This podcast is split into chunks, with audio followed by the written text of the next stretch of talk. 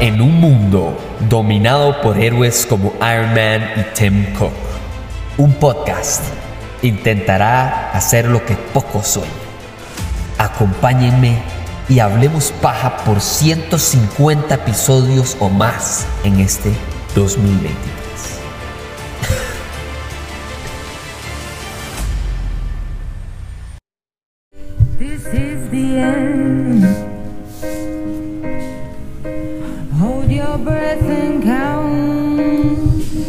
Yo me acuerdo hace muchos años que todavía llegaba el, el periódico a la casa de mis tatas y yo estaba viviendo ahí y un día llegó el periódico el domingo y traía como una, ¿verdad? Como el especial del domingo que se llamaba, no sé, dominical se llama ahora, no me acuerdo cómo se llamaba antes. Y me acuerdo que había un reportaje alrededor de cómo era que existía, se hacía, se decidía acerca de James Bond y aprendí acerca de este mundo detrás de esta franquicia que de para ese momento estaba por llegar a los 50 años. ¿Por qué sé que estaba por llegar a los 50 años? Muy fácil, porque en el 2012 cumplió 50 años con esta película, con Skyfall. En el 2012 cumple 50 años e imagínense la presión sobre Daniel Craig y básicamente que todo el equipo de personas que estaban o que trabajaron en este proyecto de decir yo tengo que hacer historia con esta película y hacer lo mejor para los 50 años de James Bond. Skyfall fue un equipo privilegiado. Fue una película espectacular, fue inolvidable para todas las personas que por lo menos fuimos al cine. Porque me acuerdo que Casino Royale, como no me acuerdo si es que no tenía la edad para ir a verla al cine o qué, pero me acuerdo que no pude verla en el cine y tuve este problema que yo decía, no quiero perderme de los 50 años de esta franquicia después de que aprendí, gracias al periódico que llegaba a mi casa los domingos, aprendí cómo era que decidían la altura, la persona, el, el, el actor, las mujeres Bond, M, toda la institución que cubría a James Bond y que básicamente tenía que ver con esta franquicia. Todo eso me hizo engrandecer el misticismo de esta película de 50 años de Daniel Craig como James Bond. Ahora, hay dos razones para mí, principales, por las cuales esta película técnicamente es la mejor película de James Bond que jamás se ha hecho. ¿Y por qué? Porque me para mí, y les voy a decir de una vez mi sesgo, mi sesgo es que para mí la mejor probablemente es esta, pero mi favorita es Casino Royale. Ok, así es como yo lo veo.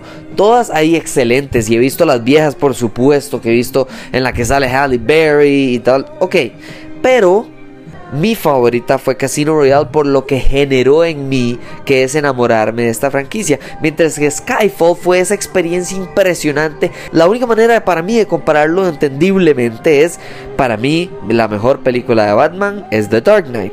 Pero mi favorita es Dark Knight Rises. Porque yo sé que The Dark Knight está mejor hecha, pero disfruto muchísimo más Dark Knight Rises. Ahora, objetivamente, digamos que uno ve el público y ve que mucha más gente apoya en cuanto a críticos y audiencia, que es lo que siempre hablo, que los críticos no tienen la santa razón, pero la audiencia no es de el más alto calibre de calidad, ¿verdad? Porque la audiencia también ama, no sé, Rápidos y Furiosos y, y Transformers y sabemos que esas son pésimas películas, pero siempre me gusta ver ese equilibrio y Skyfall tiene, muy parecido a The Dark Knight, tiene ese equilibrio que me encanta. A fin de cuentas, Skyfall es una película que yo entiendo hoy por hoy como la mejor, como el Dark Knight de 007. ¿Por qué? Empecemos con quién dirige este proyecto. Se lo dan a Sam Mendes. Sam Mendes en 1999 es una película llamada American Beauty belleza americana, que es con este grado que Kevin Spacey, ¿verdad? Que se trata de, de del Mai, ¿cómo es la hija de su mejor amigo, algo así. Espectacular, todo el mundo ha hablado de esa película y dice que es increíble, ok. Pero también tiene películas como por ejemplo en el 2015 hace Spectre, que para mí es la peor película de James Bond que jamás he visto. O 2019, es decir, cuatro años después de la peor película del 2015, ¿verdad? Que es Spectre, hace 1917, que para mí es probablemente en, los, en mis top 5 top 10 mejores películas de guerra que jamás se han hecho en el cine. Y además de eso, Sam Mendes no dice, ah, bueno, yo soy Sam Mendes. No, no, Sam Mendes se refuerza. Es casi que tener, digamos que tuviera LeBron James y usted dice, bueno, con LeBron James es suficiente. No, voy a traer a Michael Jordan también para que sea ya imbatible este equipo. Y se trae un carajo, un pequeño director de, de fotografía llamado Robert, Roger, perdón, Roger Deakins. Roger Deakins es otro nivel.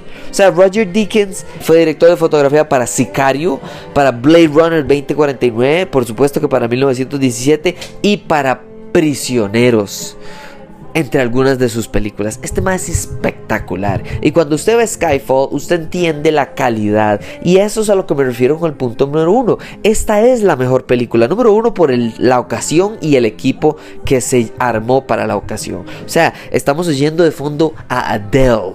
Adele haciendo música para una película. ¿Qué más puede pedirle usted la vida? Una película, por cierto, sobre Londres, sobre Inglaterra, sobre lo increíble que es James Bond y el mundo alrededor de él.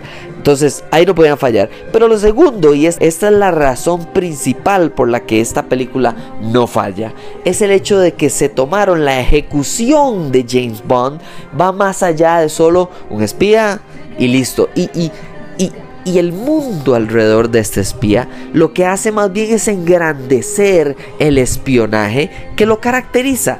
Ejemplo perfecto. ¿Cómo empieza la película? Sam Mendes en una de sus entrevistas dijo que una de las películas que lo inspiró a él a hacer Skyfall es The Dark Knight.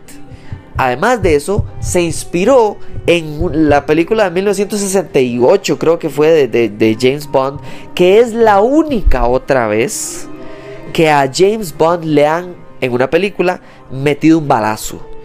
Por 50 años de película en la franquicia. Y esta, Skyfall, es la segunda vez que James Bond recibe un balazo directamente a su cuerpo. Esto, o sea, eso solo marca el hito que es este Mae, el, mito alrededor de él. Y entonces me encanta porque Sam Mendes lo que decidió hacer es decirle a la audiencia: mire, sí es cierto. Yo, incluso en el prólogo sale cuando le meten al mal balazo. No se va a morir James Bond es una franquicia eterna, de verdad es como Misión Imposible, o bueno, y ahora Rápido y Furioso, o bueno, Star Wars, que sigue, sigue, sigue. Entonces, lo que dice Sam Mendes en su entrevista es cómo puedo hacer que un balazo a un personaje que es prácticamente inmortal tenga un impacto. Bueno, si no lo puedo matar, lo puedo envejecer, lo puedo afectar, puedo crear una idea de que tal vez es hora de que, igual que hemos cambiado James Bond en el pasado, el riesgo hacia James Bond no es morir, es pasar la estafeta, pasar el nombre a alguien más. Y es este riesgo de que yo ya no soy suficientemente bueno. Entonces, volviendo a esa misma eh, comparación de que tengo a, LeBron James y a Michael Jordan, hey, tanto LeBron James como Michael Jordan no los perdona el tiempo, la vida, el mundo alrededor de ellos sigue moviéndose a pesar de que ellos envejecen. Llegan nuevas estrellas, el, juego cambia. En el final usted tiene que tomar la decisión, pero la vida lo fuerza al retiro, porque todos estamos atentos al tiempo. Y si la muerte no es lo que nos afecta, el tiempo también es algo que no va a fallar y tiene el mismo nivel de peso. Esta película es espectacular porque usa el tiempo, porque usa la música, la dirección de fotografía, el director, la actuación. Por supuesto que además de lo increíble que tiene en ejecución, tiene Javier Bardem y una película solo es tan buena como su villano le permite a su protagonista. Entonces, si yo tengo un buen antagonista, pero no tiene contra quién darse, de nada me sirve. Si el Guasón no hubiera tenido a Batman, no sirve. ¿Por qué? Porque sí, es cierto, existe una película que se llama El Guasón, pero el Batman no es el protagonista del Guasón. En cambio, en The Dark Knight, el Guasón y Batman hacen que esa película se supere a un nivel jamás visto. Igual que en esta película, en los 50 años, nunca habíamos visto un enfrentamiento de protagonista-antagonista que superara a las demás películas. Y Javier Bardem, junto con Daniel Craig, superan lo que jamás antes se había visto. Por último, no podemos dejar de lado y Dame Judy Dench como M.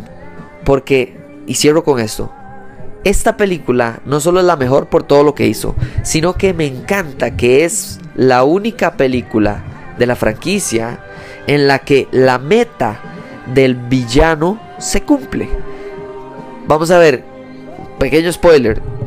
Al final James Bond no se muere. Pero eso no quita que el villano, que el antagonista logró exactamente lo que él tenía planeado desde el principio.